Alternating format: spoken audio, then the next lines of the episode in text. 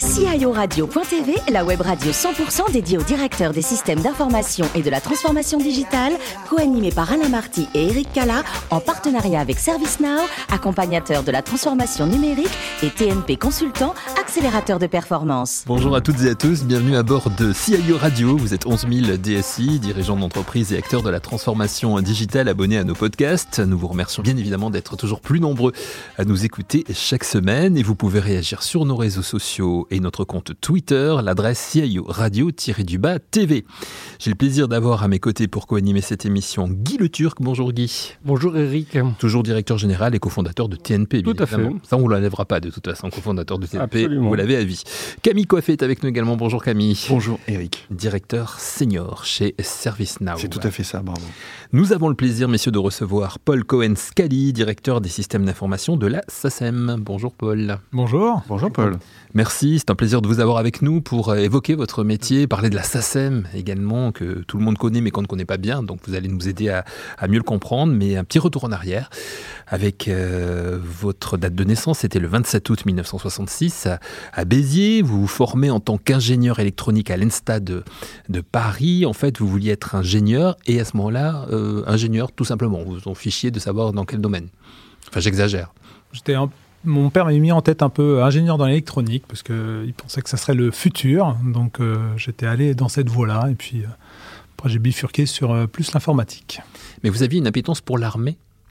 J'avais une appétence pour le, pour le militaire mais plus pour l'aviation en fait. J'avais une appétence pour l'armée parce que je pensais à l'époque que c'était là où il y avait des gros budgets de développement, d'ingénierie et qu'on y faisait des choses magiques. Voilà, j'étais fasciné par euh, notamment les avions de chasse.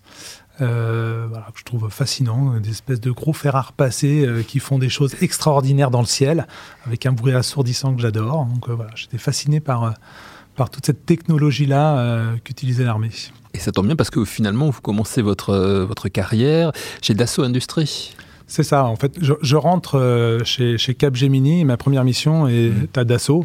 Dassault euh, système au début, enfin d'assaut électronique, pardon, euh, voilà, où je travaille sur euh, le système d'armes du Mirage 2000. Voilà. des, premières expériences, j'imagine, enrichissantes, extrêmement Très enrichissantes. enfin voilà, il y, a une façon de, travailler dans, dans, dans ces entreprises-là qui est extrêmement structurante, voilà, où la fiabilité, la qualité est très importante. Donc c'est très formateur. À quel moment est-ce que vous abandonnez la partie euh, militaire, si, j'ose dire, pour vous consacrer plus euh, à l'informatique en entreprise? Euh, c'est après une autre expérience que j'ai eue après dans une autre entreprise que du coup je ne vais pas citer, sur lequel voilà, j'ai trouvé qu'à un moment donné j'avais fait le tour et, je trouvais qu'il y avait un tournant un peu dans, l'industrie qui faisait que la haute technologie commençait à un peu plus aller dans le domaine du grand public avec l'informatique distribuée. On commençait à voir des, technologies à apparaître euh, voilà, autour d'Unix, de, autour de toutes ces capacités-là, qui pour moi devenaient plus euh, dynamiques que ce que je percevais dans les sociétés euh, qui avaient une, consonance militaire. Alors vous poursuivez votre carrière dans plusieurs entreprises, on peut peut-être en citer quelques-unes. Oui, bah, donc j'ai poursuivi ma carrière. Ensuite, j'étais chez Bouygues Télécom. Mm-hmm. voilà, c'était une expérience fascinante d'arriver chez un opérateur euh, six mois après son ouverture commerciale et d'y vivre euh, toute cette révolution euh, qu'on a vécue autour de, l'usage du téléphone mobile qui au début servait à téléphoner et puis maintenant beaucoup moins et qui sert à tellement d'autres choses. Donc voilà, j'ai eu la chance de vivre ça et puis j'ai j'ai vécu aussi, puisque j'ai été le DSI du PMU, aussi l'ouverture des jeux en ligne à la concurrence et donc toute cette explosion des usages autour du pari sportif, du poker et puis et puis toute cette dynamique qu'il y avait autour du Paris hippique. C'était un vrai challenge hein, pour vous de passer de, de Bouygues Télécom au PMU, justement, mais pour quelle raison? Ben, c'est un vrai challenge euh, essentiellement mm, parce que la culture d'entreprise est très différente, parce que euh, la société du PMU est aussi très différente avec des enjeux euh, de système d'information et de criticité qui sont extrêmement particuliers. Hein. Le PMU, on, on avait l'habitude de dire que 10 minutes d'arrêt de service, c'est un million d'euros de perdus. Donc ça apporte une exigence au niveau du système d'information, au niveau de la production qui est extrêmement forte, euh, une exigence de qualité qu'ont les, les usagers, les parieurs. Hein, euh, enfin, ils ne conçoivent pas de ne pas arriver à parier, parce que c'est une occasion manquée de, gagner. Donc, il faut que ça marche, faut que ça tourne, il faut, faut, que ça fonctionne bien de la façon la plus simple possible. Donc, c'est des enjeux de système d'information qui sont euh, extrêmement motivants et qui, qui ont, portent une dynamique en fait dans les équipes qui est extrêmement forte. Et puis le PMU est la première entreprise de son secteur. Alors, elle était la première euh, euh, société de, de, gambling, là, de, de jeux en, en, Europe. Mmh. voilà, pas, pas, la première dans le monde, puisque la première dans le monde, c'est la c'est la société japonaise qui euh, est encore plus grosse en termes de chiffre d'affaires. Je crois qu'elle est à 20 milliards d'argent collecté. c'est encore plus monstrueux ce qu'ils font au Japon. Non, mais vous, vous étiez donc euh, au PMU et puis vous arrivez en septembre de 2019 à la SACEM. Dans quelles circonstances?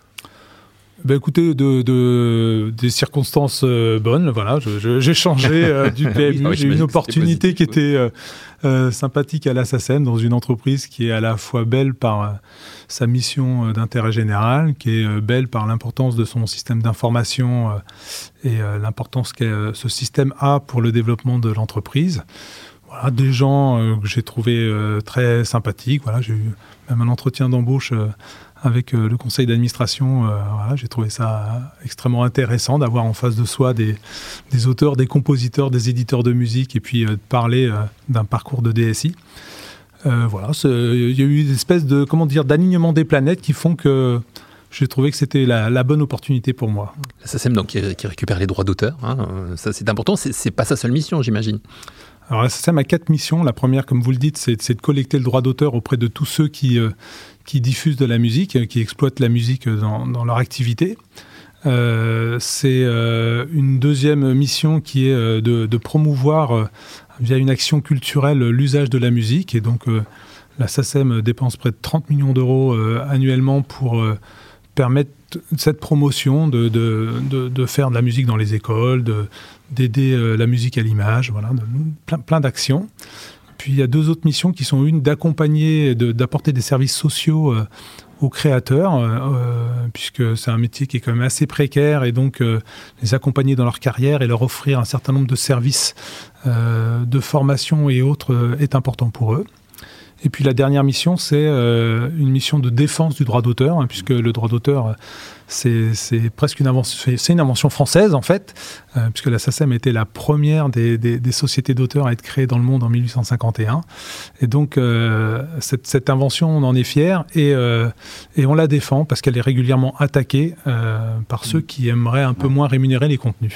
Et en termes de SI, pour nous, c'est très intéressant à comprendre parce qu'on aimerait saisir effectivement comment la diffusion de contenus soumis à droit d'auteur sur les réseaux sociaux, ça impacte la SACEM. Alors il y a un enjeu toujours extrêmement fort euh, pour la SACEM de capter justement euh, tous les usages qui sont faits et tous ces nouveaux usages. Et donc sur les réseaux sociaux, euh, finalement le fonctionnement est relativement simple. Hein. En fait, ça, fonctionne un peu comme les autres, c'est-à-dire que on, contractualise avec les grands réseaux sociaux une licence pour qu'ils puissent utiliser ou laisser leurs utilisateurs utiliser toutes les œuvres du répertoire de la SACEM. Et donc, euh, cette rémunération, c'est ce qu'on collecte, c'est le droit d'auteur, ça va pour les auteurs, et ils nous donnent avec euh, ça un programme qui, euh, parce qu'ils ont la, charge de dire quelles sont toutes les œuvres qui ont été utilisées sur leur, sur notre plateforme. Et donc, on utilise toutes ces données pour rémunérer au mieux les ayants droit qui de, de ces œuvres. On imagine tout de suite qu'au niveau de data, c'est des volumes qui sont assez faramineux, du coup.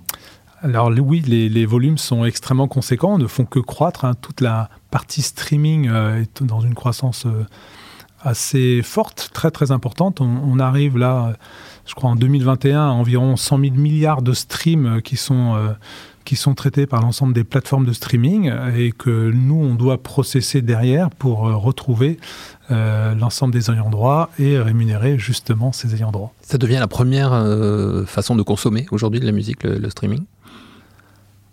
Alors, je pense que oui. Je pense mm. que ce streaming, euh, je n'ai pas tous les chiffres, mais quand je, vois 100 000 milliards euh, dans ce qu'on processe, en fait, c'est nettement le, le, chiffre le plus important, le nombre de données le plus important. La valeur baisse unitairement, mais le, nombre est extrêmement élevé. Oui. Cette explosion de la data et donc du volume de données à traiter, ça a aussi eu une conséquence sur votre organisation personnelle à la DSI. Comment vous avez géré effectivement cette montée en charge, si je puis dire? Alors cette montée en puissance, elle avait été anticipée déjà par la SACEM avant mon arrivée. On avait senti euh, justement cette euh, arrivée du streaming et on, percevait euh, ce développement exponentiel, hein. pas à la hauteur de où c'est. Et c'est vrai que la pandémie a aussi renforcé cette croissance. Et donc on avait anticipé la création d'une plateforme pour nous permettre de processer l'ensemble de ces données. Et donc voilà, donc ça, ça organisationnellement, ben, du coup on a, on a, on a créé les équipes pour permettre ça. On a passé un partenariat avec avec IBM en l'occurrence, qui nous a aidé à construire cette plateforme. Et puis ben après, on gère la croissance des données, hein, comme, comme tout SI euh, qui croît. Donc on, rajoute des serveurs, on rajoute du stockage, on rajoute du processing. Euh, voilà, on rajoute beaucoup de choses pour être capable de, de gérer euh, cette croissance exponentielle des données. Guy? Alors la, musique transforme nos vies, je crois que c'est ce que vous dites souvent à la SACEM. Est-ce que le numérique transforme le fonctionnement interne de la SACEM Oui. Oui, parce que euh, ce, processing euh, de la data est, important et passe par cet aspect numérique, mais pas seulement, puisque dans tous les, services qu'on offre, euh, dans tous les processus qu'on peut avoir d'interaction avec nos sociétaires, nous sommes dans la démarche de numérisation de tous ces processus pour les rendre les plus simples possibles, les plus rapides possibles, voilà, les plus accessibles possibles à l'ensemble de nos sociétaires. Donc oui, oui, on est à fond là-dedans. Est-ce qu'il y a l'équivalent de, la SACEM euh, dans d'autres pays euh, Oui, en, fait, euh, monde? il y, a, donc il y a un organisme international qui s'appelle la CISAC, qui, a été cofondé d'ailleurs par la SACEM, hein, qui est la Confédération internationale des sociétés d'auteurs et de compositeurs, qui regroupe plus de 200 sociétés d'auteurs dans le monde. Donc, en gros, vous avez un, un acteur important par pays. Donc euh, en France, c'est la SACEM. Euh, en Angleterre, c'est la PRS for Music. En, Allemagne, c'est la GEMA. Voilà, il y a, la SGAE en Espagne, la CIA en Italie. Donc un gros acteur. Il n'y a qu'aux États-Unis où il y a deux euh, acteurs importants qui se, qui, se, qui se partagent le marché principal. Voilà. Après, il y, a plein, il, y a, quand même beaucoup de petites sociétés qui essayent de se créer et de prendre une part de, de ce service-là, mais voilà, il y a une société importante par, par pays. Alors comment, comment ça fonctionne en interne, euh, les relations entre les directions euh, métiers, euh, la DSI, la gouvernance? Bah écoutez, on, travaille au mieux. Hein. Je pense qu'on a, on les mêmes problématiques que toutes les sociétés, c'est-à-dire euh, un métier euh, qui a beaucoup d'ambition, euh, beaucoup d'envie d'apporter du service, de faire progresser à la fois les collectes et puis le, service à nos sociétaires ou, aux mandants qui nous confient leur délégation pour collecter leurs droits.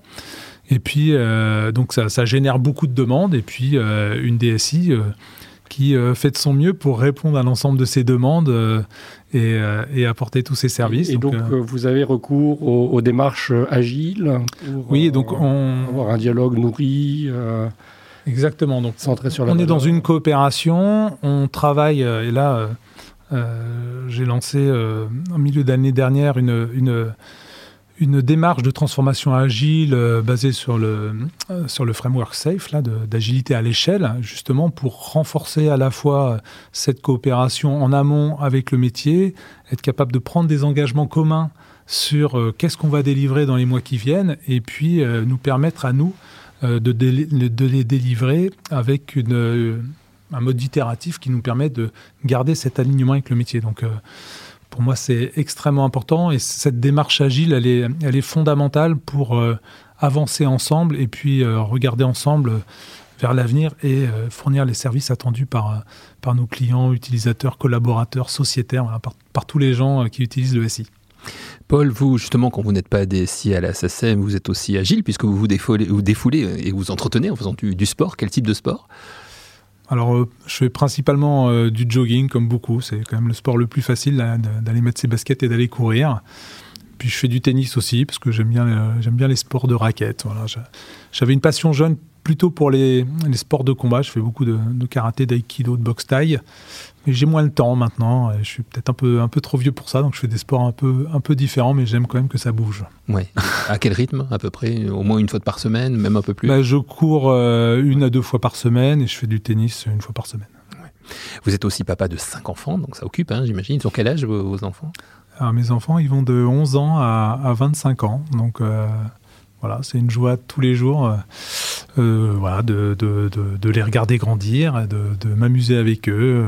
Et les aider à faire leurs devoirs aussi, notamment les maths, plutôt, pour les plus jeunes hein. Oui, oui, oui. J'ai toujours depuis tout petit une passion, moi, pour les maths. Et je constate toujours avec plaisir que j'ai pas trop perdu. et donc, que je suis capable d'accompagner un de mes enfants qui est en école d'ingénieur. Et puis, ma petite fille, là, qui qui est en sixième. Et, puis voilà, c'est toujours un plaisir de faire des maths. Un homme hyperactif, hein, Paul, puisque vous aimez aussi la cuisine. Euh, et vous aimez faire la cuisine. Alors, c'est quoi les, plats euh, pour lesquels on vient manger chez vous?